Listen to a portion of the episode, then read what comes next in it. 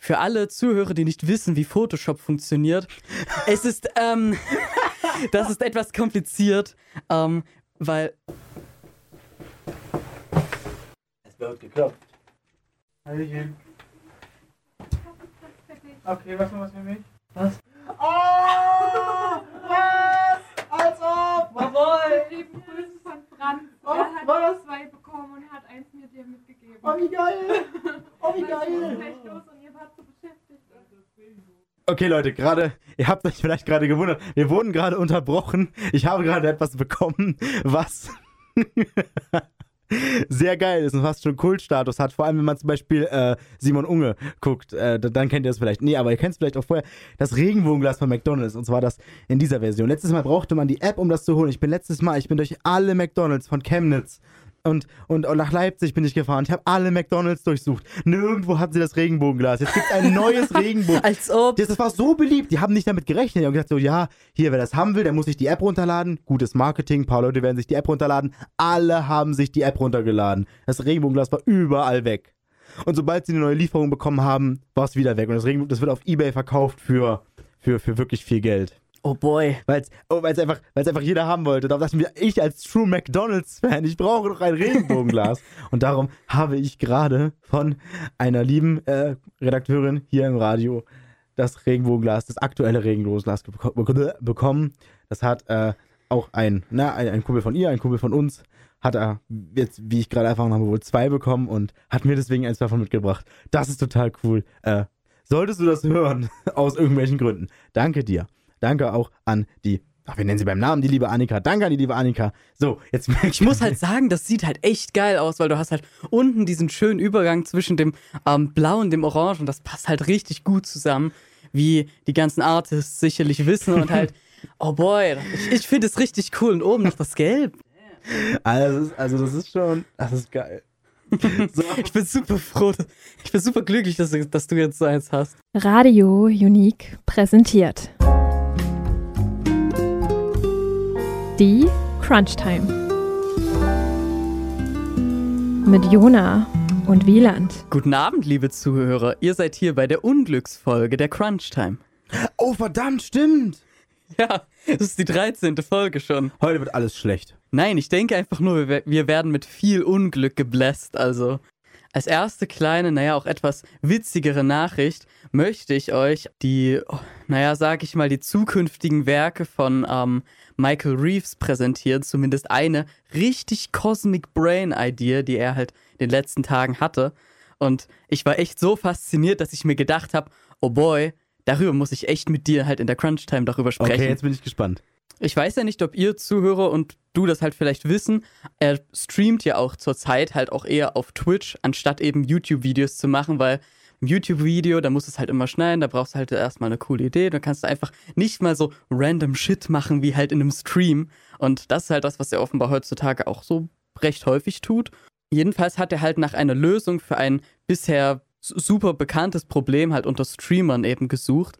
Nämlich, dass du halt keine Musik halt wirklich spielen kannst in deinen, in deinen Streams, weil ansonsten wird das ja halt so direkt halt mit dem Copy, wirst halt mit dem Copyright gemobbt. Ist ja so. Hm.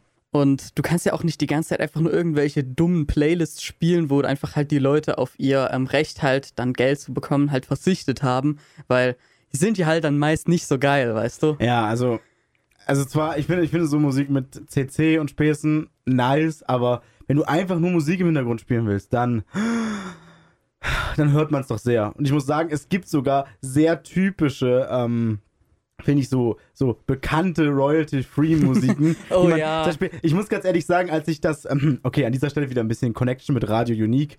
Wenn man sich das Radio Unique Werbevideo ansieht, was wir gedreht haben für die O-Phase, so, du machst es an und es fängt an mit dieser einen Stimmt. bestimmten Musik. Ich denke mir nur so, ah, okay, Leute, die das nicht wissen, die denken sich, oh, krasse Musik. Aber so, ich denke mir so, top, top, top, top, top, top, top, top, top. Das ist diese eine bestimmte Musik von Incompetech.com von Kevin McLeod.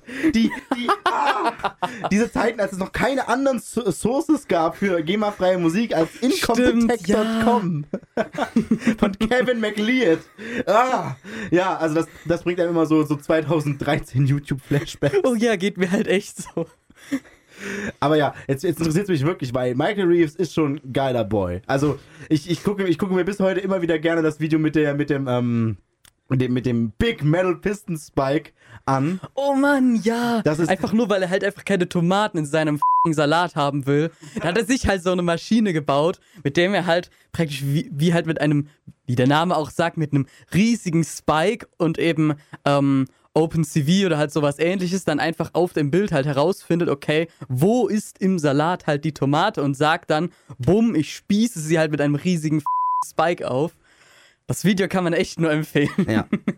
Deswegen, ich bin sehr gespannt. Was für eine geile Idee hatte er? Ähm, er, er, benutzt halt gerne ähm, Spotify, um halt sich Musik auszusuchen, weil da gibt es halt immer auch richtig, richtig geile Playlists und so weiter, whatever.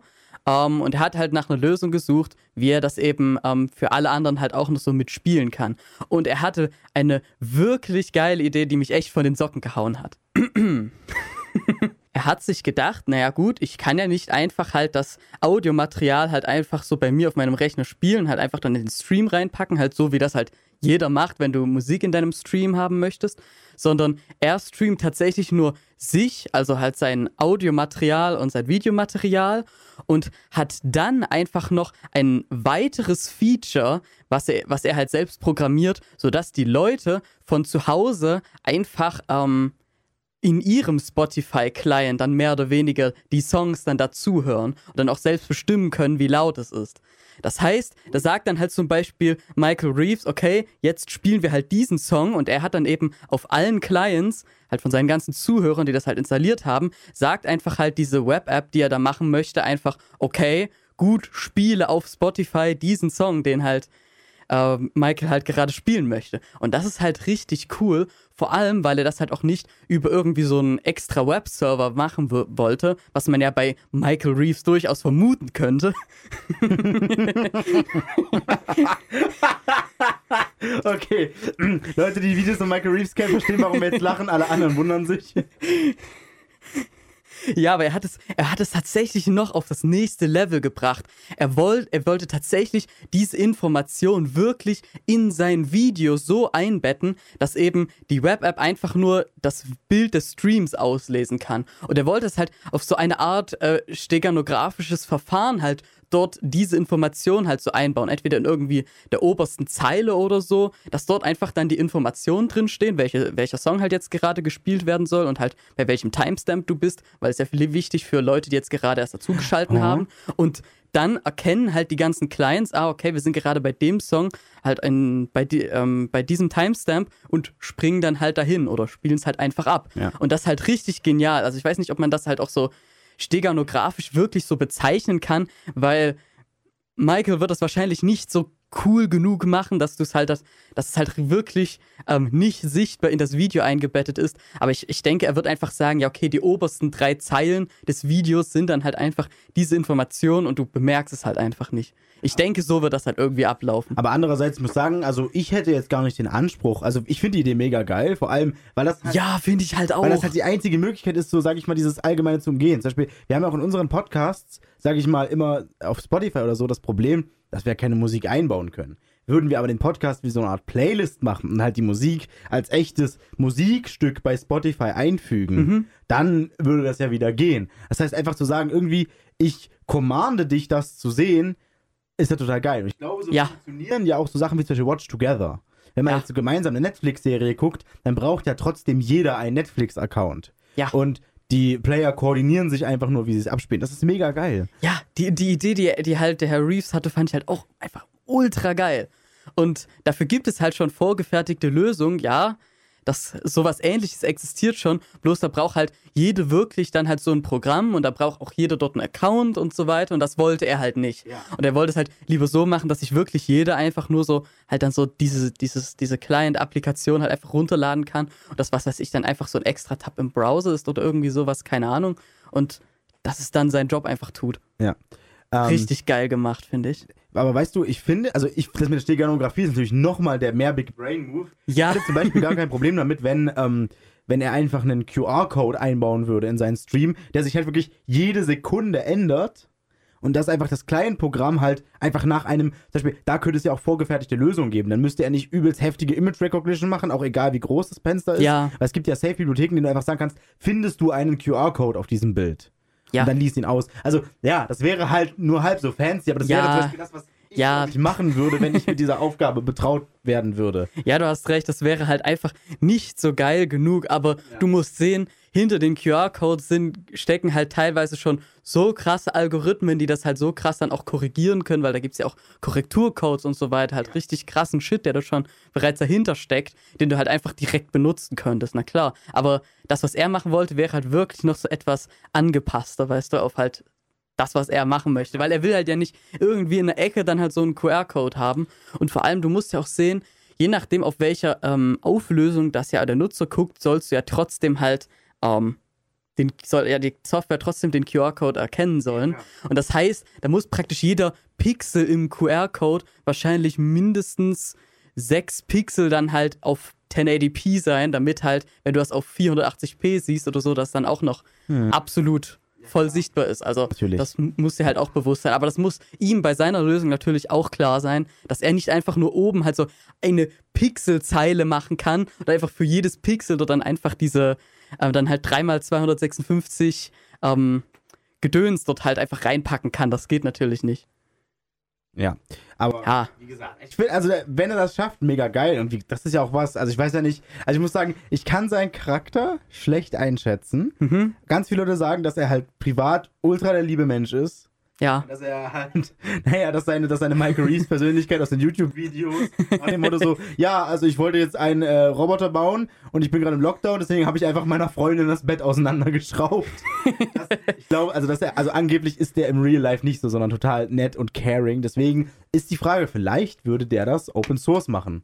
Oder halt, sag ich mal, vielleicht würde er es auf Patreon zur Verfügung stellen. Für, Ja. Also, dass es für, für alle Leute funktioniert und nicht halt nur für ihn, sondern dass er sagt, yo, oder Streamer können ihm einfach, was weiß ich, ein Streamer kann ihm einen 20 geben und dann darf der Streamer, also die kleinen Software dürfen alle runterladen, aber der Streamer kann das dann Mhm. benutzen für einen kleinen Betrag. Das, das. Ja.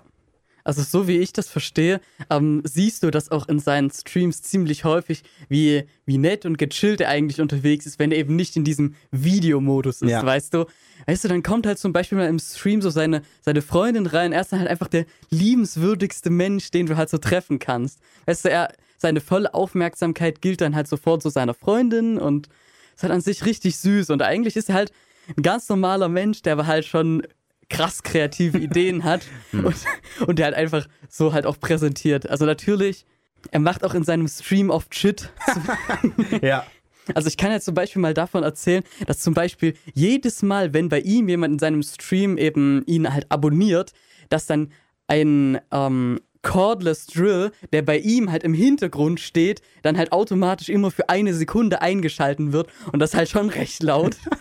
weißt du, dann steht dann halt auf dem Screen dann so, ja okay, dieser Boy hat so subscribed, dann so für, was weiß ich, zwei Monate und dann im Hintergrund Okay.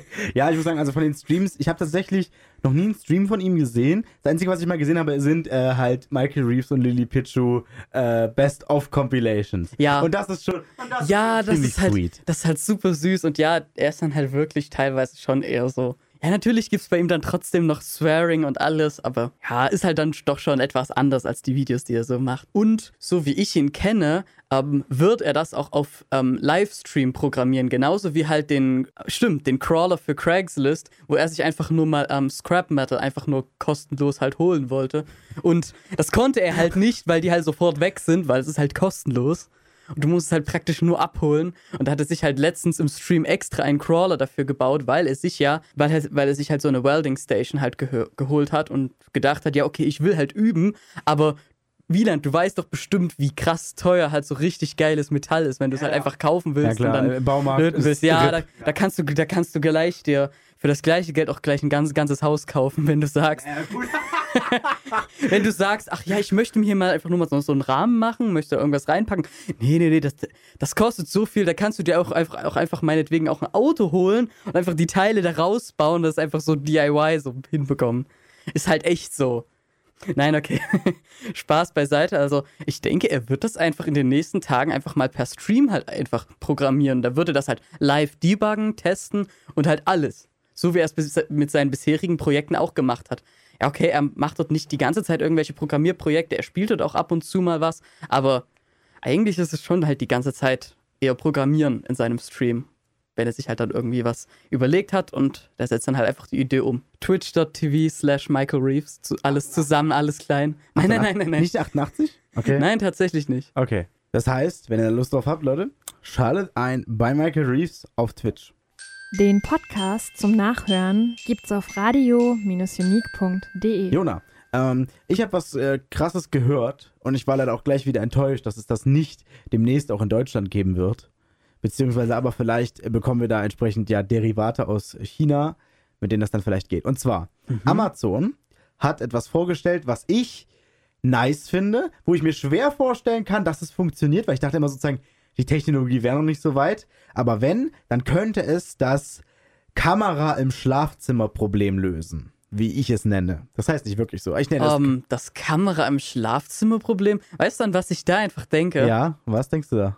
Das ist ja vor allem bei diesen, bei diesen Love Motels irgendwie so super krass. Halt in Asien, weißt du? Ja, Da ist es tatsächlich, da ist es tatsächlich so krass, dass dort wirklich fast in jedem Raum irgendwelche Kameras sind. Da, da stehen halt wirklich Organisationen hi- dahinter, die halt zu diesen Hotels hingehen und sagen, ja hier, my boy, hier sind mal, was weiß ich, 2000 Dollar und du lässt uns halt einfach mal hier in die Zimmer rein und wir planten dort einfach mal Stuff. Oder die mieten einfach einen Raum und erzählen denen einfach nichts, was wahrscheinlich realistischer ist. Und dann gehen die einfach da rein, haben den halt für eine Nacht gebucht, verstecken dort halt alle möglichen Kameras. Dann tatsächlich auch richtig krass viele. Das sind dann halt eher so 20 Stück davon, dass du halt wirklich verschiedene Angles hast, von denen du halt alles sehen kannst. Und das ist halt echt krass und das ist ein serious problem, weil dann wirklich einfach die Videos von Leuten, die dort halt sind und gewisse nicht zu nennende Dinge dort halt tun, dann wirklich einfach im Internet verkauft werden. Okay, das ist. Find einfach, ich finde einfach gerade so, so richtig, also halt auf morbide Art faszinierend, dass diese Leute halt sicherstellen durch ganz, ganz viele Kameras, dass die Production Quality von diesem Video dann Ja. entsprechend hoch ist. Ich so, ja, oh ja. nein. Ja, weißt du, Nein. ja, weißt du, damit halt, wenn halt, wenn halt irgendwie mal so zwei Kameras ausfallen oder so, weißt du, weil dort halt gerade der Akku leer ist oder something, something. Ja, klar. Und dass du dann wirklich halt den Weg, was weiß ich, vom Badezimmer bis zum Bett halt direkt schon aus allen möglichen Winkeln halt ausgeleuchtet hast, dann kannst du so verschiedene Kameracuts machen, das ist alles dann halt kein Problem. Und das nein. natürlich halt auch alles mit Audio. Im Schlafzimmer, wie Jona gerade schon gesagt hat, macht man mitunter äh, nicht äh, Dinge, bei denen man unbedingt beobachtet werden möchte. Deswegen haben viele Leute keine Lust, ihr Schlafzimmer zu überwachen. Ähm, ja, das ist zum Beispiel, halt, ich sag mal so, ist doch bei meinem, also bei meinem Zimmer zu Hause ist so, ich meine, mein Zimmer ist mein Zimmer und damit gleichzeitig auch mein Schlafzimmer. Und Ja. tatsächlich fände ich, also tatsächlich finde ich, denke ich mir ab und zu, okay, es wäre richtig praktisch, jetzt einfach mal schnell in mein Zimmer gucken zu können, kann auch wenn ich irgendwie was vergessen habe oder so, oder wenn ich nachgucken will, ob ich irgendwas ausgeschaltet habe, denke ich mir so, oh, es wäre richtig cool, halt schnell mal reingucken zu können. Andererseits wäre es mir halt auch unangenehm, wenn halt so, so, ich hatte so eine Kamera, ich hatte mal tatsächlich eine IP-Kamera von Netto gekauft. Und dann, dann hat sich rausgestellt, später, also ich habe die Kamera damals nur benutzt, um meine Server, die auf meinem Dachboden damals standen, zu äh, anzugucken, um halt von der Ferne gucken zu können, ob die halt laufen, ob da Ja. irgendwie was ist, ob sie abgestürzt, also von außen zu gucken zu können. Ja. Ähm, und dann hat sich später herausgestellt, und da war ich sehr froh, dass ich das nur auf meinem Dachboden, nicht in meinem Zimmer oder so benutzt habe. Dieser Kamerachip, der dort verwendet wurde, hatte einen Fehler, der es, sage ich mal, nicht möglich macht, die Kamera zu verwenden, ohne dass sie von außen angreifbar ist. Weil Ja. dort halt hart Nutzerdaten eingebrannt waren in die Firmware, die immer Zugriff erlaubt haben und die Kamera auch, ohne dass man das abschalten kann, immer UPnP macht. Ja. Das heißt, es war, äh, du konntest, also der unbedachte Anwender schon gar nicht, aber selbst wenn man das irgendwie versucht hinzukriegen, war es sehr schwer dafür zu sorgen, dass du die Kamera halt benutzen kannst, ohne dass irgendwie andere Leute von außen auch drauf gucken können. Wieland, soll ich dir mal etwas Interessantes dazu verraten, was Bitte. ich nämlich weiß? Bitte. Das ist bei 90% der IP-Kameras so. Ja gut, aber Es ist leider echt die Realität, dass entweder die Kameras wirklich einfach offen das Video streamen, ganz einfach gesagt, und es ist auch eigentlich fast immer so, dass du trotzdem dann dort eben hardcoded irgendwie so Passwörter drin hast oder dass du dich dann halt darauf äh, mit per Telnet anmelden kannst Ja. oder irgendwas Kryptisches halt. Also, das, das ist tatsächlich bei fast allen Kameras so. Ich kann dir vorstellen, dass wenn du dir halt irgendwie so eine Kamera holst, irgendwie so im 250 Euro und darüber Bereich, weißt du, halt so für draußen, richtig Ja. geil, halt für irgendwelche Firmen und sowas, dass, dass die dann vielleicht halt dann ein bisschen besser darauf geachtet haben. Aber das kannst du halt auch bei, bei so einer, bei so einem Price Tag auch wirklich nicht garantieren. Das ist halt echt krass. Deswegen. Das ist leider auch viel zu krasse Realität bei den IP-Kameras, dass die wirklich ganz einfach angreifbar sind. Vor allem, weil du ja auch nicht nur, du musst ja nicht mal nur das Passwort und so weiter kennen. Das kann man natürlich auch machen, indem du einfach die, die Firmware, die einfach von der von deren Seite einfach runterlädst und die dann reverse engineerst. Das ist tatsächlich gar nicht so schwer. Ja, ja. Oder du kannst auch tatsächlich auch viele einfach überlisten und eine andere Firmware drauf spielen und dann hast du, dann hat praktisch der Nutzer bereits schon verloren, Ja, ja, wenn du klar. das machen kannst, weil dann besitzt du praktisch zu 100% das Gerät. Ja, weil, aber dann, genau, weil dann kann ich. Ja, dann Ja, kannst du ja. halt literally alles machen. Deswegen. So, und ich hatte halt immer so viel überlegt. Ich habe so, ich habe so, du weißt ja, mein Smart Home, über das wir irgendwann mal reden werden, ne? Das ist immer so ein Running Gag. Irgendwann werden wir über mein Smart Home reden. Aber, ne, es, da, ich habe da ja sehr viele Sachen daran gekoppelt, ob ich da bin oder nicht. Deswegen ähm, habe ich mir so überlegt, okay, wenn ich mir so eine Kamera hole und zum Beispiel einfach sage, okay, die hängt an der Steckdose und die Steckdose geht aus, sobald ich komme, sodass die Kamera halt nur Strom hat, wenn ich weg bin oder alles so, oder irgendwie, dass ich sie mit einem Servo irgendwie zuklappen lasse, dass sie halt physisch verdeckt ist und alles sowas. Mhm. So, ich glaube, Amazon hat jetzt die Lösung dafür gefunden, die ich richtig lustig finde. Ha? Amazon bringt eine Indoor-Kameradrohne auf den Markt. Was? Und zwar ist die als Überwachungssystem gedacht. Und zwar, du stellst sie halt in deinen Flur. Und das, du musst dir stell dir das vor, wie ein kleines, wie so ein kleiner Quader. Ja. Und, ähm, okay, ich- auch für die Zuschauer stelle ich mir das vor, es bringt nichts, wenn ich jetzt gestikuliere. Also es ist ein, ein Quader. Und sozusagen, sagen wir mal, das obere Viertel lässt sich abnehmen.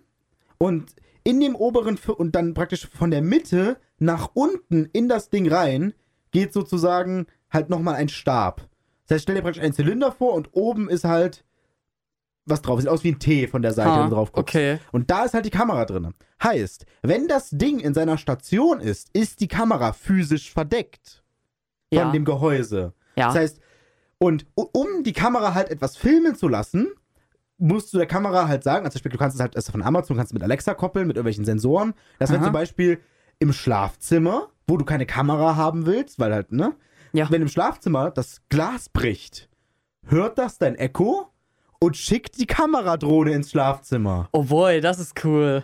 So, und das bedeutet ja, du weißt auf jeden Fall, wenn jemand gerade durch die Kamera guckt, denn du merkst ja, ich meine, natürlich, natürlich könnte das auch gehackt werden und alles, aber du würdest ja hören, wenn du gerade im Schlafzimmer bist und plötzlich kommt so so eine Drohne in dein Zimmer, das, das hörst du ja. Ja. Das heißt, niemand kann dich so heimlich beobachten mit deiner eigenen Kamera, Ja, wie es bei einer fest stimmt. installierten Kamera das Problem wäre. Und bitte, wie geil ist das denn? Man wird sie nicht selbst steuern dürfen, hat Amazon schon gesagt. Du kannst halt sagen, dass die Mhm. Routen, dass du sagen kannst, Kamera, zeig mir mal die Wohnung, dann fliegt sie halt feste Routen ab. Und alles sowas, aber ganz ehrlich, ich kann mir das weil das Ding, ist, das Ding sieht voll klein aus. Und ich habe so Quadrocopter sind, sag ich mal, und das hat auch überhaupt keine große Spannweite. Das ist wirklich nur Ein kleines Ding das halt. kleines Ding. Also ich, wie, wie die das hinkriegen, dass das Ding fliegt. Es kann aber wahrscheinlich auch nicht lange fliegen. Es kann wahrscheinlich wirklich einfach nur einmal Patrouille fliegen und das war's. Und dann ist es halt Muss- wieder auf der Station, ja. Und Aber- damit kannst du ja nat- natürlich auch nicht irgendwie so richtig hochfliegen. Das ist natürlich auch nicht für Wind gedacht und so Natürlich, weiter. das- das und soll halt in deiner deswegen, Wohnung rumfliegen, deswegen ja. muss das halt auch nicht so krass sein wie die anderen Drohnen, weißt ja, klar. Aber, oh, wie geil ist das bitte? Also ich finde die Vorstellung total geil. Das halt, also erstens, es kostet weniger Geld, weil du brauchst halt nur eine so eine Kamera und kannst praktisch deine Ja. ganze Wohnung überwachen. Ja, Und zweitens kannst du dir halt sicher sein, dass du nicht heimlich überwacht wirst, weil wenn die Drohne inaktiv ist, dann steckt sie halt in der Ladestation und sie ist physisch verdeckt, die Kamera. ja klar. Wenn sie aktiv ist, dann hörst du es, weil halt so ein durch dein, durch dein Zimmer fliegt. Ja klar, okay, das klingt ja sich richtig cool. Also Vor allem, wenn das natürlich auch mit, mit, ähm, mit halt deinem Echo kombiniert ist, dass das halt dann, wie du schon gesagt hast, eben auch auf irgendwelche ähm, hörbaren Cues dann auch reagieren Ja. kann und dann auch wirklich dahin fliegt und schaut. Ich sehe halt wirklich nur ein großes Problem damit, Das passiert dann praktisch, wenn deine Tür zum Schlafzimmer zu ist. Okay. Und das ist halt etwas shit, weil du kannst ja schon sagen, na okay, ich schlafe jetzt und machst halt die Tür zu, verstehst du? Ja, wenn du schläfst, dann ist ja auch nicht der Sinn, dass die Kamera reinkommt. Ja gut, okay, und dann, dann wirst du wahrscheinlich auch selbst vielleicht wach, wenn jemand dein Fenster einschmeißt. Also, Ja, ja, gut, okay. Aber, aber na gut, wenn du halt einfach nur dein, deine Türen zu Hause ja. einfach mal geschlossen lässt, ist das natürlich etwas schwierig. Das ist natürlich die andere Und du kannst Sache. natürlich nicht genauso wie die Du kannst halt natürlich nicht genauso wie halt Michael Reeves dann zu Hause dann einfach per App dann deinem, ähm, dann deinem, ähm, dann deinem Robot-Dog von, von, du weißt schon, dieser eine von Boston Dynamics, dann einfach sagen, okay, mach mal dort die Tür auf und dann, und der checkt halt, ob dort halt jemand drin ist. Weißt du, das wäre natürlich next Cosmic Brain Move. Aber ja, die haben sich halt tatsächlich, also Michael Reeves und halt die anderen Menschen bei Offline TV haben sich halt tatsächlich halt diesen Robo-Dog geholt. Oh mein ja. Gott, weil ich wollte dir gerade sagen, ich finde das so geil, Ja, dass du den jetzt mittlerweile einfach kaufen kannst. ja, Die haben sich den geholt. ich weiß, die haben sich halt einfach sofort gleich Der ist, geholt. Alter, der ist so teuer. Aber ich meine, klar, die können Ja. sich das leisten. Aber what the fuck, wie geil. Nur mal so für euch, der kostet halt echt 100.000 Dollar. Oh Das ist echt krass. Und die Oh, haben den sich halt einfach geholt, Oh ja. Gott. Ey, dafür, dafür, das muss ich mir mal. Da gibt es doch safe Videos. Ja, da gibt's halt Videos dazu die, und die wollen halt auch in. Zukunft auch halt recht viele Videos auch halt mit dem machen. Und da gibt's halt auch Videos, wie die halt dem halt so ein paar Sachen beigebracht haben, halt so neben einem echten Hund, weißt du, dann so, okay, sit, weißt du, dann se- setzt es sich halt hin, dann so, okay, hier ist ein Leckerli. Der kann natürlich nichts essen, ist ja logisch, aber das war an sich so richtig süß und Das ist geil. Aber okay, gut. Das und da heißt, gibt es natürlich auch so den obligatorischen Shot, wo dann so Michael Reeves den einfach in die Ecke kickt. und er einfach dann selbst halt wieder aufsteht, weil er ist halt von den Supreme People halt programmiert worden. ja. Ja, okay, jedenfalls, das wäre halt das einzige Problem, was halt irgendwie noch so, was halt Ja. daran so so ein bisschen schwierig ist, wenn halt, die- wenn halt deine Türen einfach zu sind. Vor allem halt in einem Mehrpersonenhaushalt Ja. Wirst du ja wahrscheinlich öfters deine Tür zu haben. Also, Ja, hm. Ja, gut. Aber auch da denke ich wieder, gut, dann denke ich aber, dass vielleicht trotzdem Leute sagen, also zum Beispiel, jetzt so doof wie es klingt, so ein Ding in mein eines All, all, in mein All-Room reinzustellen, hätte ich nicht, weil wie gesagt, wenn sie angeht, höre ich das, weil es halt laut ist. Ja. Und wenn sie aus ist, kann sie nicht übernommen werden und filmen, weil sie, äh, weil die Kamera Ja. drinne steckt. Ja. Das heißt, so ein Ding mir in mein Schlafzimmer zu stellen, auch ein extra Ding, wenn die Tür halt immer zu ist oder so, damit hätte ich tatsächlich weniger ein Problem. wenn du halt auch wirklich auf solche Sachen achten möchtest, weißt du, halt so Einbruchsschutz, da würde ich dir wirklich auch einfach überlegen, selbst mal ähm, dir halt Sensoren zu holen mit halt so einem kleinen Arduino oder sowas und du packst es halt einfach dann mal irgendwo hin, was weiß ich, zum Beispiel halt an deine Fenster, dass du dort zum Beispiel so ein, oder meinetwegen auch so einen kleinen Raspberry Pi hast, weil damit kannst du doch am besten arbeiten, weil das ist ja auch direkt auch schon eine Ethernet-Schnittstelle dran Ja. und let's be real. Ja, also so, Dass du einfach dort dann halt also, so einfach halt mehrere Sensoren halt an deine Fenster anschließt und dann sagst, okay, du kannst halt wirklich dort richtig gut detekten, ob dort halt was passiert, weil du was weiß ich, dort irgendwie so ein, so ein Beschleunigungssensor einfach irgendwo mal halt so an das Fenster geploppt hast und du kannst das Fenster nicht einschmeißen, ohne dass der Sensor das merkt. Das geht einfach prinzipiell nicht. Ich Ja, nicht im Erdgeschoss, um das mal zu sagen. Und zweitens Ja. sind meine Fenster nicht groß. Sondern Ja. mein Fenster ist groß, aber es ist unterteilt. Meine Fenster sind unterteilt in mehrere Fenster. Das heißt, selbst wenn du eins davon einschlägst, du kommst da nicht durch. Und wenn du das Fenster aufmachst von innen, an meinen Fenstern sind Sensoren, ob sie offen sind oder nicht. Aber halt nicht Ah, Einbruch, okay. sondern die habe ich da drinne, weil meine Rollos gehen ja auch automatisch runter. Ah, ja, aber gut, ich habe halt, natürlich schon solche Sensoren aber ich hast, habe halt, dann ist ich habe halt meine Rollos, cool. also ich habe nicht meine Rollos programmiert, sondern der Raspberry, der mein ganzes Smart Home steuert, den habe ich so eingestellt, dass er halt morgens, wenn die Sonne in mein Zimmer droht zu scheinen, dass er dann die Rollos zumacht. Es sei denn, mein Fenster ist offen. ja. Weil zum Beispiel, zum Beispiel Sommer ist und ich bei offenem Ja. Fenster schlafe, dann soll es natürlich nicht runter machen. Ja, das ist halt aber an sich richtig cool, dass du das schon so machst. Ja, natürlich, du wohnst jetzt nicht im Erdgeschoss, okay, Ja. dann ist das natürlich eine andere Sache. aber ja, ich wollte, ich, ich wollte eigentlich nur halt deine Gedanken auch mal etwas anregen, dass du vielleicht auch einfach dir mal überlegst, hm, na gut, vielleicht könnte ich einfach woanders noch irgendwo einen Sensor anbringen. Wäre halt einfach so. weißt du, dass du einfach halt woanders irgendwie mal so einen richtig billigen Sensor einfach mal anbringst oder den einfach manuell dann halt in dein ähm, Smart Home System einfach integrierst, um dort dann selbst irgendwelche praktischen Dinge zu machen. Also solche Sensoren und halt so ein Arduino, das kostet halt echt nix. Vor allem, weil du die dann auch einfach ja nur mit ähm, I2C oder manchmal auch, okay, okay, manchmal auch per SPI einfach noch an, ein, ansprechen kannst und die sagen dir, okay, das ist halt gerade mein Wert. Und das ist halt an sich voll gechillt, wenn du halt auf einem üblichen Microcontroller unterwegs bist und ja, es kostet dich halt echt nichts. Für die, für die Sensoren kannst du, die können halt irgendwie was zwischen 1 und 10 Euro kosten, wenn du so einen Cosmic Brain Sensor haben möchtest, aber ja, whatever. Ja, was natürlich für mich wichtig ist, ich möchte das gerne selber, sag ich mal, kontrollieren können. Also wenn das, deswegen habe ich gesagt, vielleicht wird es Derivate aus China geben. Mhm. Das heißt, also mir wäre wichtig, dass ich das irgendwie auch selber ansteuern und kontrollieren kann. Wie gesagt, wenn es firmware-mäßig disabled ist, dass ich die Drohne selbst steuern kann, okay, meinetwegen. Aber ich würde einfach, mir wäre wichtig, dass ich einfach selber per Webhook oder irgendwas in meinem eigenen Netzwerk sagen kann, Drohne, flieg mal los und leg mir das Video auf eine Netzwerk-Share, wo ich mir das angucken kann oder so. Dass Das wäre echt super cool, ja. proprietär ist und ich mir ein Amazon Alexa-System holen, nee, dann, dann nicht. Weil ich möchte es selbst steuern Ah. können.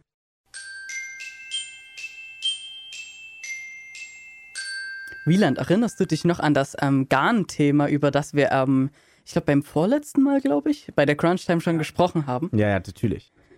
Da, da ging es ja halt um dieses This Person Does Not Exist, wo ja eben diese, die einfach nur random Faces von halt so einem ähm, Generative Adversarial, Adversarial Network einfach generiert wird. Und ich habe halt heute auch noch wieder so eine, Na- eine, ähm, einen Newsartikel gesehen, wo es halt auch wieder um halt so eine Art Netzwerk geht, weil das scheint halt, das halt offenbar gerade halt richtig in, das funktioniert halt auch richtig gut. Okay. Und es geht halt um ähm, neurale Filter, die eben ähm, Photoshop in seiner neuesten Version halt mit eingebaut hat. Also Adobe hat halt gesagt, okay, wir bauen einfach halt tatsächliche Filter ein, die eben einfache, also naja, wie soll ich das denn mal sagen, die dir einfach auf eine einfache Weise ermöglichen, komplexe Edits zu machen, für die du normalerweise halt ultra krass viele Schritte in Photoshop machen musst. Jedenfalls waren wir bei Photoshop, dass sie halt neue Filter eingebaut hat und ich wollte euch erklären, wie eben dort in Photoshop Filter funktioniert, weil heutzutage denkt man wahrscheinlich bei Filter wirklich halt an eher die Filter, die du halt auf Instagram und so weiter halt so dann so anwenden kannst, dass dann halt dann so, ähm, dann halt so Dinge hinzugefügt werden, die halt eigentlich dort halt nicht hingehören, wenn man es denn so bezeichnen darf, die, was halt einfach etwas witzig ist und halt solches Zeug. Ihr, ihr wisst ja, wie, Hm. wie das normalerweise funktioniert. Aber in Photoshop läuft das halt wirklich etwas anders. Die Filter, die du dort hast, sind tatsächlich eher an, dem, an den klassischen Filtern, an dem klassischen Filterbegriff eher dran. Weißt du, dass du zum Beispiel halt irgendwie so die Farbtöne ändern kannst Hm. oder dass du halt so einen bestimmten Stil halt auf dieses ähm, Bild halt anwendest, sodass es einfach ganz anders gemacht aussieht, dass es halt wirklich eher wie gem gemalt aussieht oder gezeichnet, whatever. Das ist halt wirklich eher sowas und weniger diese silly Filter, die du halt auf diesen, auf den Social Media ja. ähm, Seiten halt machen kannst, weil sowas brauchen halt die Profis echt nicht, sondern halt nur solche richtig coolen Sachen. Und wenn du eben dann oben im Menü halt dann auf Filter klickst, gibt es dort, wo es halt auch jetzt schon die Smart-Filter gibt, alle Leute, die Photoshop kennen, wissen ja also jetzt, wo das ist, gibt es dort halt auch einen Button Neural Filters und dort wird es dann eben in Zukunft diese äh, Filter halt geben in der neuesten Photoshop-Version und das ist halt richtig geil. Und sie haben jetzt halt bereits schon so ein Tool hinzugefügt, mit dem man ganz einfach halt den Himmel ersetzen kann. Das ist schon recht, richtig cool, muss ich sagen. Ähm, aber die ähm, erweitern das jetzt eben halt durch richtig, wirklich coole ähm, Image-Editing-Tools noch. Also, boy. Und eins dieser coolen Filter ist halt zum Beispiel ähm, ein Filter, den du auf Porträts anwenden kannst. Und damit kannst du wirklich halt das Alter der Person richtig geil einstellen und eben auch die äh, Gesichts, ähm, den Gesichtsausdruck halt praktisch, ob du so halt so richtig happy bist und so weiter. Und das halt auf einem Photoshop-Level, weißt du? Das, Das ist richtig heftig, ja.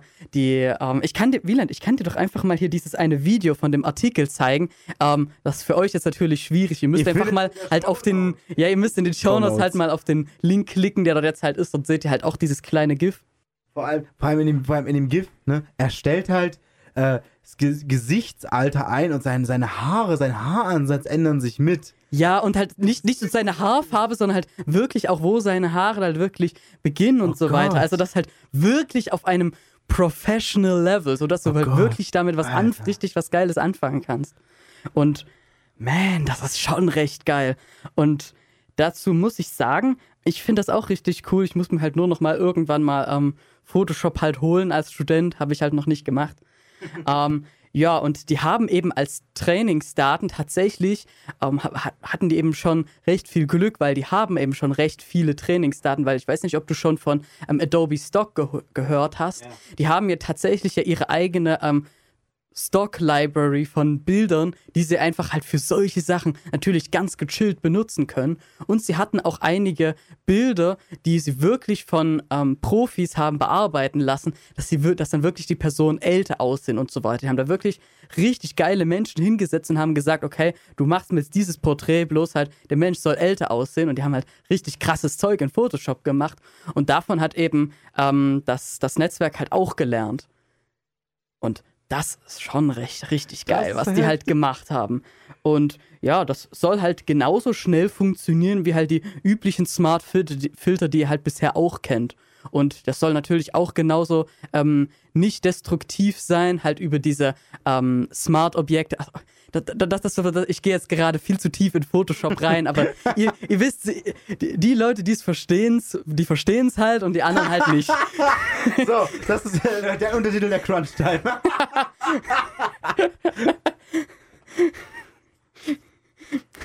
Nein, jedenfalls, es soll halt ziemlich schnell dann trotzdem halt funktionieren, dass du halt auf so einem ganz normalen Rechner, den du halt einfach zu Hause hast, die haben das jetzt halt mal auf einem alten MacBook Pro gezeigt, dass es dann wirklich einfach nur mal drei Sekunden dauert, indem halt der Rechner wirklich rechnet und dann ist es halt fertig. Und dann kannst du nochmal den Slider anpassen und dann braucht, halt, braucht es halt wieder diese ein bis drei Sekunden oder sowas und dann ist es halt wieder fein. Das finde ich halt an sich richtig geil und ist halt auch richtig gut geeignet. Also sie haben das natürlich auch noch äh, dem ähm, menschlichen Äquivalent ähm, der ähm, GAN-Überprüfung auch nochmal gezeigt, halt den Menschen, mit denen sie tatsächlich gearbeitet haben, halt mit denen, die das halt ähm, retuschiert haben. Und die haben gesagt, ja, okay, ich müsste daran definitiv noch richtig, also halt noch einiges krass Zeug machen, aber das ist schon mal ein richtig guter Starting Point, weißt du? Die sehen dann natürlich, ah, okay, hier müsste ich halt noch irgendwie noch mal ein bisschen was anpassen, aber das verkürzt halt einfach deine Zeit, an der du daran arbeitest, eben immens. Hm. Und es ist halt auch für Noobs verfügbar, sagen wir es mal so. Das ist geil. Weil bisher ist halt diese, ich will nicht Schere zwischen arm und reich an Photoshop-Wissen sagen, aber das ist halt, die ist halt schon ganz schön hoch, muss ich Hm. sagen, zurzeit. und ja, durch solche coolen Filter lässt sich das natürlich etwas reduzieren, weißt du? Dass halt praktisch wirklich mehr Leute halt ganz einfach mit Photoshop richtig coole Ergebnisse erzielen können. Ja, und mich hat es einfach halt super interessiert, dass die das halt wirklich in so eine krass professionelle Software einarbeiten. Und der Unterschied ist ja einfach bei, bei Adobe, dass die ja nicht einfach mal schnell so ein Update mal rauspushen und sagen, ach ja, hier, cool, neues Ah, Feature, hier. sondern die testen das ja wirklich richtig krass, weil ja weil es ja professionelle Software ist und da ist wirklich die Stabilität der Features wirklich wiss, ähm, wichtiger als irgendwelche neuen Features, die halt dazukommen. Das ist doch wirklich krass, weil ähm, solche Inkonsistenzen, wenn halt irgendwie dann das Programm halt manchmal abschmiert, das kostet dich halt einfach richtig krass viel Zeit. Und das ist wirklich besser. Du hast irgendwie ein neues, modernes Feature von Photoshop vielleicht nicht, sondern hast halt lieber eine stabile Version. So geht es halt vielen Professionellen, die dann einfach sagen, ja, okay, das ist halt das Wichtigste eigentlich. Und ja, das mi- das hat mich halt schon interessiert, dass sie das halt auf so einem krass, in so einem so krassen Serious-Kontext machen können, Okay. dass es halt Ja. auch dann funktioniert. Das Problem ist, ich kenne mich mit Photoshop tatsächlich. Ich bin auch einer der, der Noobs von Photoshop. Ich habe zwar mal einen, Foto- ich hab zwar einen Photoshop-Grundkurs hier an der Uni gehabt und habe ihn auch Ha. als Null bestanden aus irgendwelchen Gründen. Ja, Aber ich muss sagen, ich kenne mich mit Photoshop nicht so gut aus, wie ich gerne wollen würde. Deswegen, also ich kenne mit Smart-Objekte und Späße und mit Filtern, ja, aber darüber hinaus. Ja, also du hast da natürlich, ich, ich kann auch einfach mal jetzt in einer Minute mal die Grundzüge erklären, wie das halt prinzipiell funktioniert. Du hast halt eben immer dieses Layer-Prinzip, wo du eben immer auf einzelnen Schichten, die eben auf diesem Bild natürlich halt übereinander gestapelt sind, einfach arbeiten kannst. Die können halt übliche Layer sein, wo du einfach halt nur jedes Pixel, sag ich mal, bearbeiten kannst. Oder sie können eben Smart-Objekte sein. Und die kannst du eben ganz simpel ähm, verschieben, bearbeiten. Das ist halt praktisch wie so eine, halt wie, wie eine weitere, wie, wie, halt eine ähm, weitere Komposition in deinem Photoshop-Projekt. Wenn, wenn man das mal so als ähm, in Premiere oder After Effects ähm, Begriffen mal ausdrücken kann. Das heißt, du, du, das, dort arbeitest du dann tatsächlich nicht destruktiv, sondern dort ist es wirklich eben, du kannst dort Dinge verschieben, dir zusammenordnen. Das, das kann zum Beispiel auch aus einer anderen Datei entstanden sein und du kannst dort wirklich nicht destruktive Filter darauf anwenden und jederzeit auch wieder anpassen. Und das macht eben den Unterschied zwischen solchen ähm, smarten Layern und eben ganz normalen Layern. Und ähm, die Filter, über die ich gesprochen habe, sind eben alle sogenannte Smart-Filter, sodass du eben im Nachhinein, wenn du merkst, oh shit, ich möchte das nochmal anpassen, kannst du wirklich einfach auf den F- Filter nochmal klicken und dann einfach die Einstellungen neu machen. Es gibt aber auch einige Sachen, die halt leider nicht so funktionieren in Photoshop. Okay. Ja, Photoshop ist nicht unbedingt einfach, aber wenn du halt solche grundlegenden Sachen wie zum Beispiel halt auch diese, ähm, diese, diese, diese Mischeffekte halt auch verstanden hast, ne, das heißt nicht Mischeffekte, sondern halt diese, diese Blend-Modes heißt das ja, genau. Die gibt es ja auch mittlerweile auch in CSS3. Da war ich auch super schockiert. ja, wenn du die halt schon verstanden hast, dann bist du eigentlich schon, dann, weißt du eigentlich schon richtig krass viel. Okay, jedenfalls, wir sind abgeschweift. Ich wollte noch was sagen, und zwar, weil wir über thispersondoesnotexist.com geredet haben. Es gab Feedback. Oh. Also, also nur ganz, also nur jetzt nicht so viel, aber und zwar hat uns ein Zuhörer oder eine Zuhörerin darauf hingewiesen, äh, dass es auch neben diesem ganzen, was wir hatten, so this cow does not exist.com, Was? this element does not exist.com, es gibt auch noch this waifu does not exist.com. Jonah, guck dich an. Ja, lass mich das erstmal checken. This waifu does not exist. Wait, als ob. Das ist aber ziemlich gut, muss ich sagen. also, okay, es ist this waifu does not exist.net, aber okay, ja gut, das ist halt das. Ah, das hat es verkackt. Ah, es, Ja. es ist offenbar noch nicht so advanced wie das this person does not exist, aber okay, sure. Ah, okay. Okay, nur das erste, was ich gesehen habe, war wirklich gut. Das musste, das musste, musste ich ihm lassen. Aber die danach waren irgendwie nicht mehr ganz so überzeugend. Naja. Den Podcast zum Nachhören gibt's auf radio-unique.de. Jona, ich muss mich abfacken. Schon wieder? Ja, Moment, ey, was heißt denn schon? Ist, ist das nicht bei jeder Crunch-Time Na, so? also Moment, also vielleicht.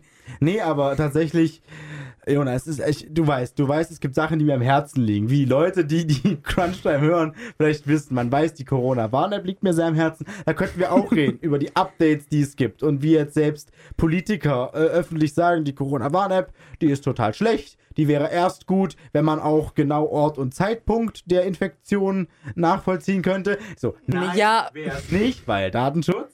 Ja, Aber darum geht's mir gar nicht heute, Jona. Und Okay. zwar, die andere Sache, die mir noch sehr wichtig ist, über die ich gerne oft rede, ist Journalismus und vor allem bezüglich WhatsApp. WhatsApp-Journalismus. Habe ich dir erzählt. Habe ich dir schon mehrfach erzählt. WhatsApp nur für alle, die nicht jede Crunch-Time hören. Äh, WhatsApp ist dadurch, dass es halt fast jeder benutzt, eine Sache, die sozusagen eine Technologie, äh, etwas aus, dem, aus der Kategorie Technologie, was aber für jeden interessiert. Also Nachrichten über WhatsApp sind als Nachrichten über andere Software nicht nur bei irgendwie Technikmagazinen präsent, sondern prinzipiell auch in normalen Tageszeitungen. Darüber haben wir auch schon mal gesprochen in einer vergangenen Crunch-Time. Gesprochen, genau. Und ich habe Sogar sehr ausführlich. dass das sehr heftig geklickbaitet wird oft. Es gibt sehr oft so Clickbait, so, so schalten Sie die neue Schriftart bei WhatsApp frei. Dabei gibt es da nichts zum Freischalten, die musst du halt nur benutzen. Die ist nicht frei zu schalten. Oder, Ja. ja, oder halt ne, einfach solche Sachen wie fünf WhatsApp-Tricks, die du bestimmt nicht kennst. Oder halt solche Späße und dann sind das alles Sachen, die schon seit Monaten bekannt sind. Ja. So, aber chip.de hat es Oh auf Mann. die Spitze getrieben. Chip.de hat einen Artikel veröffentlicht. WhatsApp. Machen Sie nicht diesen Fehler, sonst können Fremde Ihre Nachrichten lesen. Und nein, ich habe zuerst gedacht, ja, da draußen ist ein Vogel, Leute, ihr müsst damit klarkommen.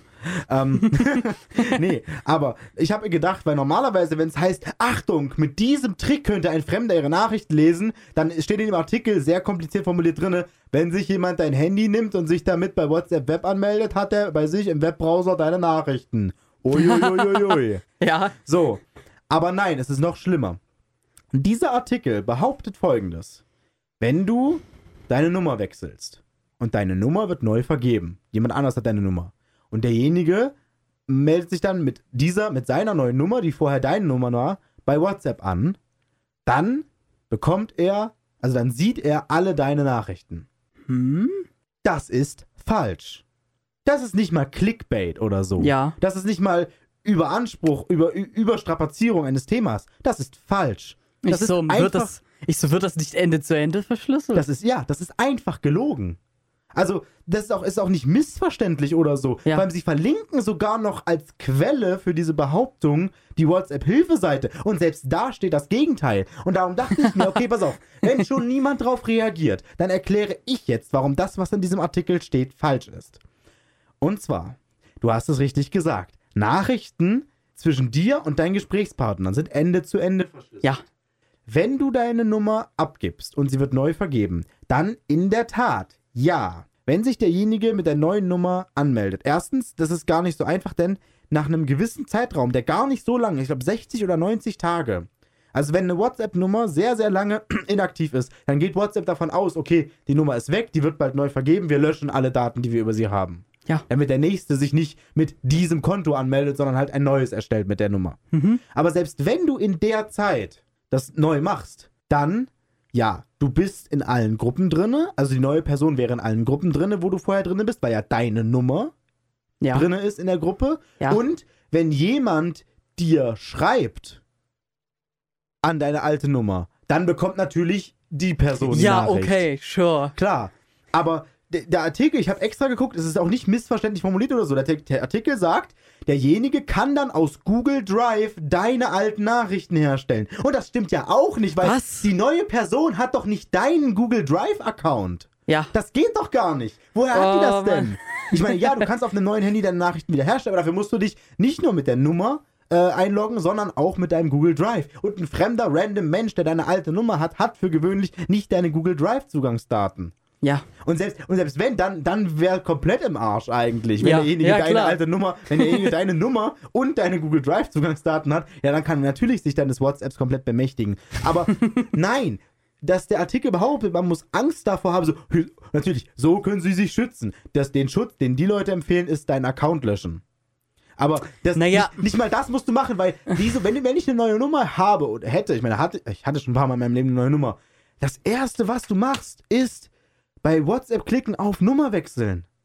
Ja. Das machst du. Ich meine, ich kenne genug Leute, die das alle nicht machen. Die sagen, ja, dann, ja, ist mir egal. Dann halt Ja, nicht. das gibt's halt auch, das check ich einfach Ich check- nicht. ich check das auch ja, wa why? äh, ja, nee, aber, ähm, ja, aber nein, nein, also es ist einfach falsch. Und ich muss davon ausgehen, dass es absichtlich fehlerhaft ist. Das ist Mhm. kein Clickbait, das ist nicht schlecht recherchiert. Ich, ich kann nicht glauben, dass das nicht bewusst gelogen ist. Chip.de, what the fuck? Ah, so, Trau denn auch nicht mehr über den Weg, keine ja, Sorge. das, das ist die Sache. Normalerweise lese ich halt, das ist halt das, was Rezo in seinem Pressevideo so gut gesagt hat. So, sorry, jetzt, sorry, jetzt packe ich mich doch nochmal über die Corona-Warn-App ab. Und zwar Welt. Welt ist immer auch ganz, äh, ganz äh, groß darin, solche Sachen zu machen. Zum Beispiel halt Corona- äh, Corona-Warn-App, neues Update und dann Ja. wieder Beitrag darüber auf Welt-Nachrichtensender und dann sagt die Stimme aus dem Off, aber per Handy über Infektionsketten informiert werden, das ist vielen immer noch nicht geheuer. Und dann zeigen sie, um das zu beweisen, zwei solche Street Voices. Die eine sagt, ja, finde ich voll gut, benutze ich. Und der andere sagt, ich sehe das skeptisch, aber nicht, weil es mir nicht geheuer ist, dass mein Handy das macht, sondern einfach nur, sein einziger Kritikpunkt war, es gibt keinen guten Indikator, der dem normalen Nutzer äh, zeigt, dass die App gerade arbeitet und funktioniert. Ja. So, und das, das, ja klar, das ist richtig, aber ich finde diese beiden Street Voices mit, das ist nicht allen geheuer, was hier mit dieser App passiert, das ist keine korrekte Darstellung der Sache. Das ist, ein, das ist mindestens Verzerrung. Naja, aber deswegen, und das ist immer das Problem. So, wenn, wenn über Sachen, von denen du Ahnung hast, berichtet wird und du dir so denkst, Moment, das ist eigentlich halt entweder einfach komplett gelogen, wie das bei Chip, oder Ja. halt schlecht oder verzerrend dargestellt, wie jetzt in dem Beispiel von Welt, dann denkst du dir, okay, wenn ich jetzt andere Sachen bei Chip lese, die ich jetzt einfach nicht so gut kenne und mich halt informiert fühle, dann schwingt immer dieses mit, okay, wer weiß, vielleicht gibt es irgendwo jetzt in Deutschland jemand anderen wie mich, der sich mit dem Thema total gut auskennt und sich denkt, what the fuck, Diggi, was ist das für Scheiße, das ist ja komplett falsch. So, Ja. Und dann, na, natürlich, das, das schränkt, das schränkt die, die Glaubwürdigkeit des ganzen Mediums ein. Das wollte ich nur gesagt haben. Also Das hat, das hat, das hat mich echt abgefuckt. Den Podcast zum Nachhören gibt's auf radio-unique.de.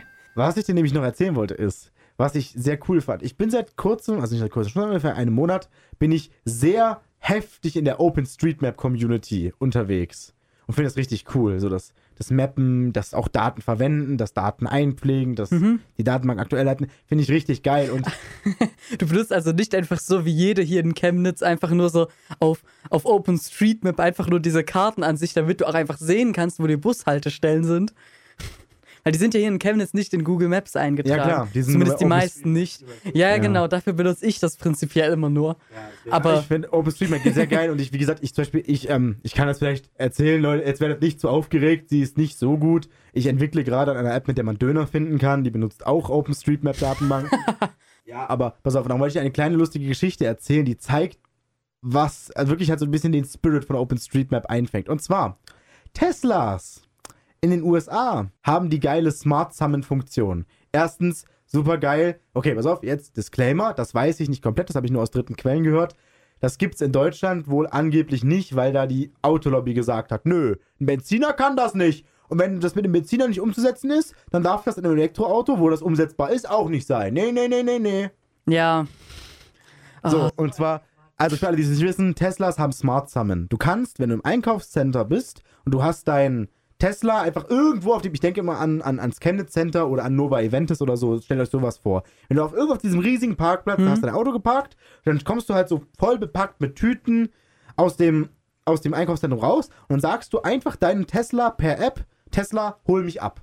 ja. Und dann fährt dein Auto selbstständig aus seiner Parklücke raus und halt vor das Einkaufszentrum, dass du einsteigen kannst. Mhm. Das finde ich ultra Ey, das ist geil. cool, ja. Aber das, das gibt's halt schon, wie gesagt, das gibt's halt, glaube ich, schon seit letztes Jahr, aber halt nur in den USA. So, und da ist aber einigen Leuten aufgefallen, also was man nämlich wissen muss, ist, die Anzeige im Tesla zur Navigation ist Google Maps, aber Mhm. navigieren tun sie mit Mapbox und das basiert auf OpenStreetMap. Ja. Und dann ist den Leuten aufgefallen, okay, in einigen Einkaufszentren versucht der Tesla immer über einen Grünstreifen zu fahren. Ja. Was haben die Leute also gemacht? Weil es OpenStreetMap-Daten sind. Sie haben einfach sich zu Hause hingesetzt. Jeder hat für sein eigenes Einkaufszentrum halt das richtig gemappt. Und seitdem fahren die Teslas richtig. Oh, das ist ja cool. Achso, die haben dort praktisch einfach dann halt nur, ähm, halt dann einfach die, die Daten dort so geändert, dass dann der Tesla checkt, oh, okay, da darf ich halt einfach nicht langfahren und so, dass er halt jetzt den richtigen Pfad nimmt, oder wie? Genau. Ah, das ist ja cool. Das ist geil. Da, also als ich, als ich, und deswegen, und das ist halt das, weswegen ich es geil finde, diese Datenbanken aktuell zu halten. Oh Mann. Deswegen. Wir haben zum Beispiel hier vom Radio seit kurzem eine, eine äh, Fahrrad-Selbsthilfe-Reparaturstation. Ja. Und schon bevor die stand, weil ich halt wusste, dass die dort stehen würde, habe ich halt unser, unseren Rasen angepasst, habe diese kleine Kuhle, die jetzt fehlt bei unserem Rasen, habe die eingetragen bei OpenStreetMap und habe eine Note dort hingesetzt, habe halt gesagt so, Construction Doppelpunkt Amenity ist gleich Bike Repair Station. Sodass sie halt da ist, aber auf der normalen Karte nicht gerendert wird. Und Ja. als sie dann montiert wurde, habe ich mich einfach aufgeschaltet und das Construction Doppelpunkt weggenommen. ja. Das heißt, Wieland mappt schneller als sein Schatten. Nee, aber, also, also ich bin halt. Das ist echt cool. Habe ich aber auch gehört, also äh, das hat mir der einer unserer Vorstände hier im Radio erzählt. Und zwar, als die neue Straßenbahnlinie gebaut wurde, haben sich tatsächlich Leute hingestellt und täglich aktualisiert, wie weit die Schiene schon verlegt war. Als ob, haben immer neu aktualisiert, wie sehr die Schiene verlegt war. Also weil, na, hier am Campus, der Campus ist sehr gut gemappt. Na, du hast mir doch Zeug, Zeug auch mit, mit der Bib gezeigt, dass du dort, dass dann dort halt, dass du dort wirklich alles einzeln, den ganzen einzelnen Shit dort eingetragen Ja, aber hast. das wäre jetzt ja nur Selbstbeweihräucherung. Ha, okay. Also, ja, Jona hat jetzt gesagt, ich soll euch noch erzählen, dass ich die Unibib gemappt habe. Ja, habe ich, aber ich weiß halt nicht, wo da jetzt für euch der, der Mehrwert ist. Könnt ihr euch gerne ansehen auf vom streetmap.org, um die Karte zu sehen. Äh, dass ihr dann einfach mal an die, unsere Unibib ranzoomt und das war, weil es wurde als Construction getaggt. Also es war einfach als Baustelle getaggt und das Gebäude und ich habe dann halt gesagt, okay, das ist das Universitätsgelände, das Gebäude, was da drauf steht, ist eine Ja. Bibliothek, die heißt so und so, die hat so und so offen, die hat während Covid-19 Ja. so und so offen. Opening Hours Doppelpunkt Covid-19 ist gleich restricted, wenn es jemanden interessiert. Ich habe den Lesegarten eingetragen, die Steine, die da liegen. Ich habe jeden Stein, der dort liegt, eingetragen, der hinten das Ja, das fand ich halt auch echt krass. Und jeden, du hast auch gesagt, auch jeden Polle und halt auch die ganzen, die ganzen ähm, Flächen, die da halt noch rundrum sind, hat halt auch Wieland für, für jede einzelne dann wirklich dann auch definiert, was das tatsächlich ist. Also, okay, das ist jetzt hier halt die Wiese, das ist jetzt hier der Weg, der jetzt halt einfach, Mhm. was weiß ich, einfach nur, das jetzt, was ich, Schotter, whatever. Das hat halt Wieland alles selbst dort halt eingetragen. Hauptsächlich- Finde ich schon echt krass. Danke. Kein Problem. Ich habe es hauptsächlich gemacht, wo wir vielleicht, das ist vielleicht ein guter Kreis. Auch ich habe es eigentlich eher aus einem, sag ich mal, Problem heraus gemacht. Und zwar, halt, als wir unsere Campus-Rallye hatten von den Informatikern, da ist mir aufgefallen, dass wir, wir haben halt per OpenStreetMap Navigationskarten erstellt für die Erstis. Und dann ist uns halt aufgefallen, du konntest nicht zur Unibib navigieren. Mhm. Weil das halt nur, weil er halt einfach nur ist. Da sind halt nicht die, ich habe halt auch die Eingänge am, an dem Gebäude markiert Ja. und wo die sind. Ähm, deswegen, das und ist cool. darum kannst du jetzt halt das machen. So, das Problem ist, über Flächen kannst du nicht richtig mappen. Das heißt, ich habe auch der Fläche gesagt, hey, Fläche, du bist eine Fläche, die nicht nur ein administrativer Boundary ist oder so, sondern du bist eine Fläche, auf der ein Fußgänger langlaufen kann. ja. Oder ein Fahrradfahrer. Sodass, wenn du sagst, navigiere mich zur Unibib, er dich halt bis in den Haupteingang rein navigiert. Ja. Vorher ist er dann einfach sozusagen, vorher hat er gesagt, gehe mal am Busbahnhof auf die Straße und dann bist du so nah, wie ich dich ranbringen kann, dran. Ja. Hm, okay. ja. Das ist natürlich etwas, etwas cooler, wenn du dann sagst, ja gut, okay, du kannst dann halt wirklich dann bis zum Eingang das halt machen. Was ich nochmal zu diesen ähm, selbstfahrenden Autos mit diesem ähm, Navigieren halt noch hinzufügen ähm, wollte, ist, dass ich in der, in der Zeitung gelesen habe, im, im physischen Medium Zeitung, die bei mir zu Hause lag, habe ich gelesen. Ich weiß, das klingt unvorstellbar, aber ich habe dort halt gelesen, dass ähm, ich glaube, das war am Stuttgarter Flughafen äh, Mercedes mit Bosch zusammengearbeitet haben und dass sie dort wirklich für die Fahrzeuge, die das unterstützen, halt schon so ein halt so ein automatisiertes Parkhaus mehr oder weniger schon ge, ge, äh, ge, ähm, schon gemacht haben. Das heißt, du fährst dort halt wirklich dann nur mit deinem Auto praktisch dann dorthin und wenn das halt diese Features unterstützt, kannst du dann wirklich einfach sagen, okay, park dich ein und das kommuniziert dann halt so mit ähm, halt der, der anderen Software halt dort, die halt in diesem Parkplatz ist und halt auch mit den anderen Autos, checkt dann, wo halt ein Parkplatz frei ist und parkt sich selbst ein und natürlich auch rückwärts natürlich auch wie, wieder genau das gleiche. Das finde ich halt schon echt cool, dass sie halt testweise auch schon mal hier in Deutschland schon mal irgendwas tun und dass es nicht wie mit allen Dingen funktioniert. So, ja, also in Amerika ist schon immer alles so richtig cool, da wird schon alles getestet, das ist auch erlaubt. Und in Deutschland ist es dann wirklich erst fünf Jahre später, wenn dann halt alles, wenn dann praktisch die Technologie schon fast wieder normal ist eigentlich, weißt du, zumindest von so einem News-Standpoint. Dann sagen die, okay, es ist jetzt so erprobt, jetzt können wir das machen. Das finde ich halt äh, etwas scheiße, Zum aber... Beispiel bei, bei PayPal kannst du ab demnächst in den USA direkt in PayPal, in einer PayPal-App Kryptowährung kaufen und verkaufen. Stimmt, das habe ich auch gelesen. Ich habe mich voll gefreut und dann so, we are launching this in the US. Ja, natürlich. Gott. Ja. Ja, aber wenigstens gibt es so etwas Ja. hier mal, weißt Dahin. du? Das ist natürlich mal wieder, da müssen natürlich wieder zwei Firmen dran arbeiten und das ist nur begrenzt Ja. und es ist safe auch ganz streng reguliert. Ja. Oh Mann. naja. Das war die Crunch Time. Äh, Die 13. sogar. Die 13. Also, hm. Hat sie uns Unglück gebracht? Wird sie euch Unglück bringen? Wer weiß, vielleicht flattern irgendwelche E-Mails bei uns rein, dass wir Dokumente nicht hätten liegen dürfen, die wir heute nicht geleakt haben. aber ihr wisst schon, vielleicht, sehen. vielleicht werden wir ganz großes Pech haben. Vielleicht hattet ihr aber auch ganz großes Pech und fühlt euch jetzt ein bisschen besser, nachdem ihr uns gehört habt. Wir hoffen es zumindest. Jona, wann kann man uns denn wo wie hören und wann hört man uns das nächste Mal? Also prinzipiell hört ihr uns eigentlich jeden vierten Sonntag hier immer bei ähm, Radio Unique auf 102,7 Megahertz. Ja, und wir quatschen dann halt immer so von 6 bis 7. Wenn ihr es halt nicht äh, auf UKW hören wollt, könnt ihr natürlich auch auf könnt ihr natürlich auch einfach auf radio-unique.de gehen, dann auf Webplayer klicken und dann könnt ihr euch die Crunch Time auch einfach so anhören. Das ist dann halt das erste Mal, wenn wir sie halt richtig ausstrahlen, mehr oder weniger. Und nachträglich könnt ihr aber auch so, wie so jederzeit auf Spotify und euren anderen Podcast-Readern praktisch hören. Und ja, Nähere Informationen dazu findet ihr auf podcast.radio-unique.de. Dort ist eine Liste von allen unseren Podcasts hier bei Radio Unique. Dort findet ihr auch die Crunch Time und mit allen Links dazu, die ihr braucht. Dann macht es gut. Bis zum nächsten Mal. Ciao. Das war die Crunch Time, eine Produktion von Radio Unique.